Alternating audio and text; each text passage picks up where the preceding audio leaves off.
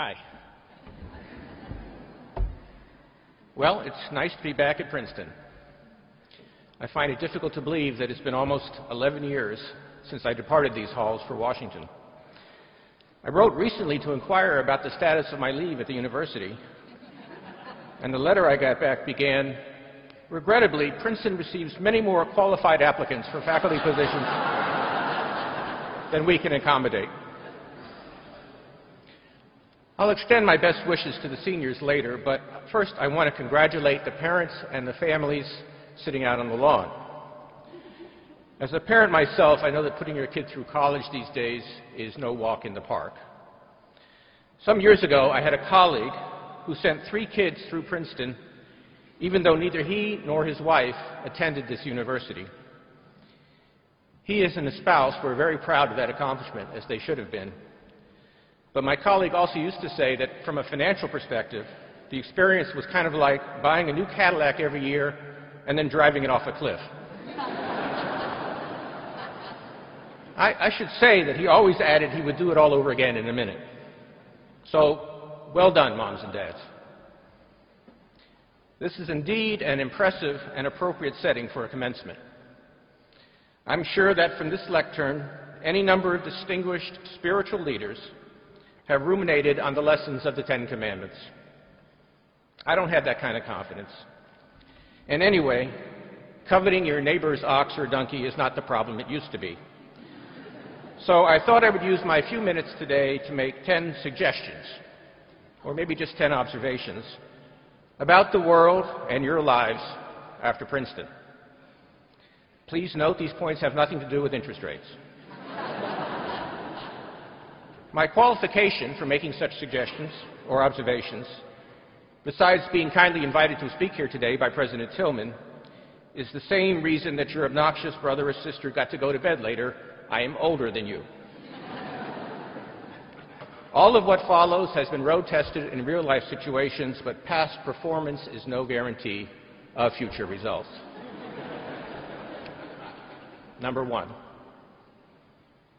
The poet Robert Burns once said something about the best laid plans of mice and men ganging aft the gley, whatever a gley means. A more contemporary philosopher, Forrest Gump, said something similar about life and boxes of chocolate and not knowing what you're going to get. They were both right.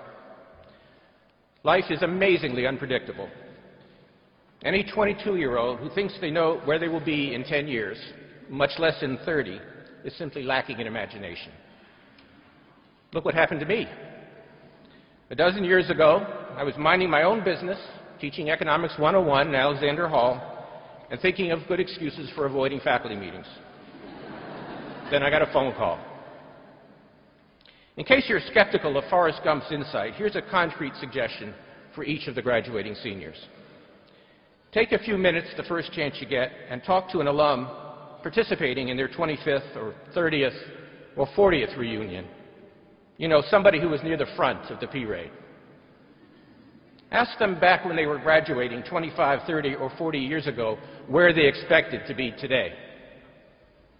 If you can get them to open up, They'll tell you that today they are happy and satisfied in various measures or not, and their personal stories will be filled with highs and lows and in betweens. But I'm willing to bet those life stories will, in almost all cases, be quite different in large and small ways from what they expected when they started out those many years ago. This is a good thing, not a bad thing. Who wants to know the end of a story that's only in its early chapters? Don't be afraid to let the drama play out. Two, does the fact that our lives are so influenced by chance and seemingly small decisions and actions mean that there's no point to planning, to striving? Not at all. Whatever life may have in store for you, each of you has a grand lifelong project, and that is the development of yourself as a human being. Your family and your friends and your time at Princeton have given you a good start. What will you do with it? Will you keep learning and thinking hard and critically about the most important questions? Will you become an emotionally stronger person, more generous, more loving, more ethical? Will you involve yourself actively and constructively in the world? Many things will happen in your lives, pleasant and not so pleasant. But paraphrasing a Woodrow Wilson School adage from the time I was here, wherever you go, there you are. If you are not happy with yourself, even the loftiest achievement is not going to bring you much satisfaction. Three, the concept of success leads me to consider so called meritocracies and their implications. We've been taught that meritocratic institutions and societies are fair. Putting aside the reality that no system, including our own, is really entirely meritocratic, meritocracies may be fairer and more efficient than some alternatives. But are they fair in an absolute sense? Think about it.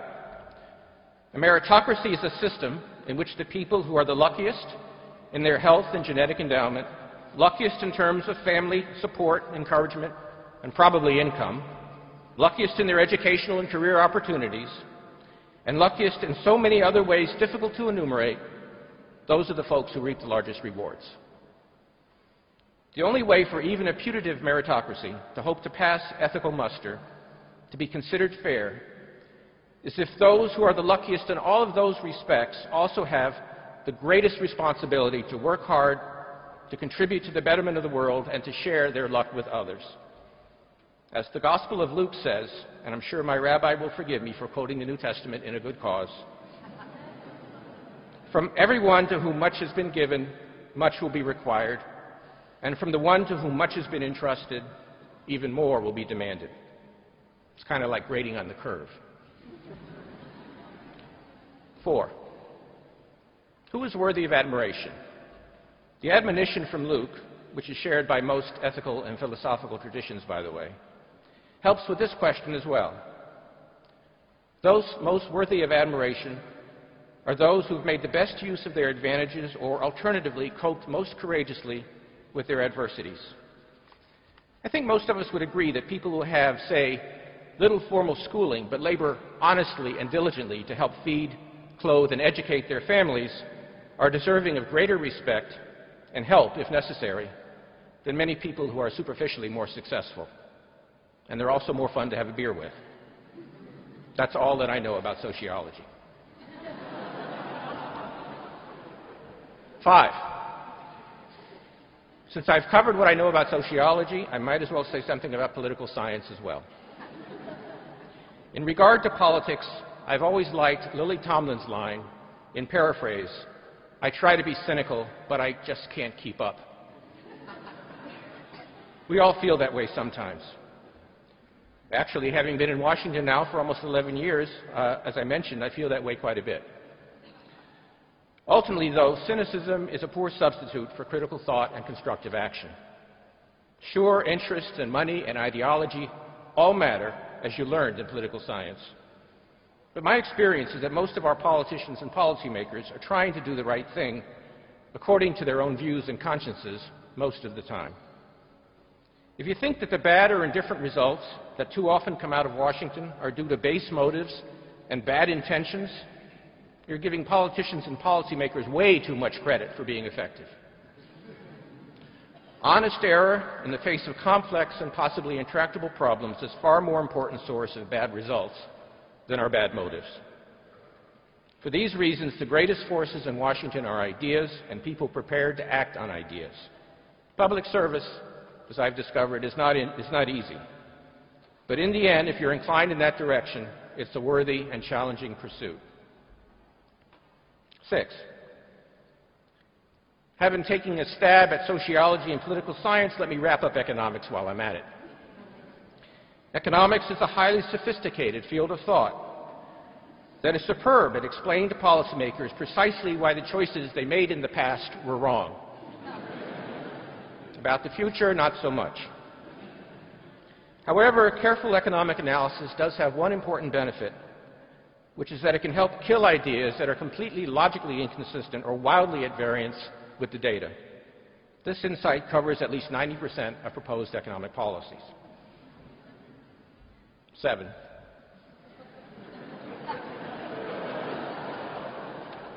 I'm not going to tell you that money doesn't matter. because you wouldn't believe me anyway. In fact, for too many people around the world, money is literally a life or death proposition. But if you're part of the lucky minority with the ability to choose, remember that money is a means and not an end. A career decision based only on money and not on love of the work or desire to make a difference is a recipe for unhappiness. Eight, nobody likes to fail, but failure is an essential part of life and of learning. If your uniform isn't dirty, you haven't been in the game. Nine, I spoke earlier about definitions of personal success in an unpredictable world. I hope that as you develop your own definition of success, as you will be able to do so, I hope that you'll be able to do it with a close companion on your journey. In making that choice, remember that physical beauty is evolution's way of assuring us that the other person doesn't have too many intestinal parasites. now, don't get me wrong. I'm all for beauty, romance, and sexual attraction. Where would Hollywood and Madison Avenue be without them? But while important, those are not the only things to look for in a partner. The two of you will have a long trip together, I hope, and you'll need each other's support and sympathy more times than you can count. Speaking as somebody who's been happily married for 35 years, I can't imagine any choice as consequential for a lifelong journey than a choice of traveling companion. 10. Call your mom and dad once in a while. A time will come when you'll want your own grown up, busy, hyper successful children to call you. Also, remember who paid your tuition to Princeton. Well, those are my 10 suggestions. They're probably worth exactly what you paid for them. But they come from someone who shares your affection for this great institution and who wishes you the best for the future. Congratulations, graduates.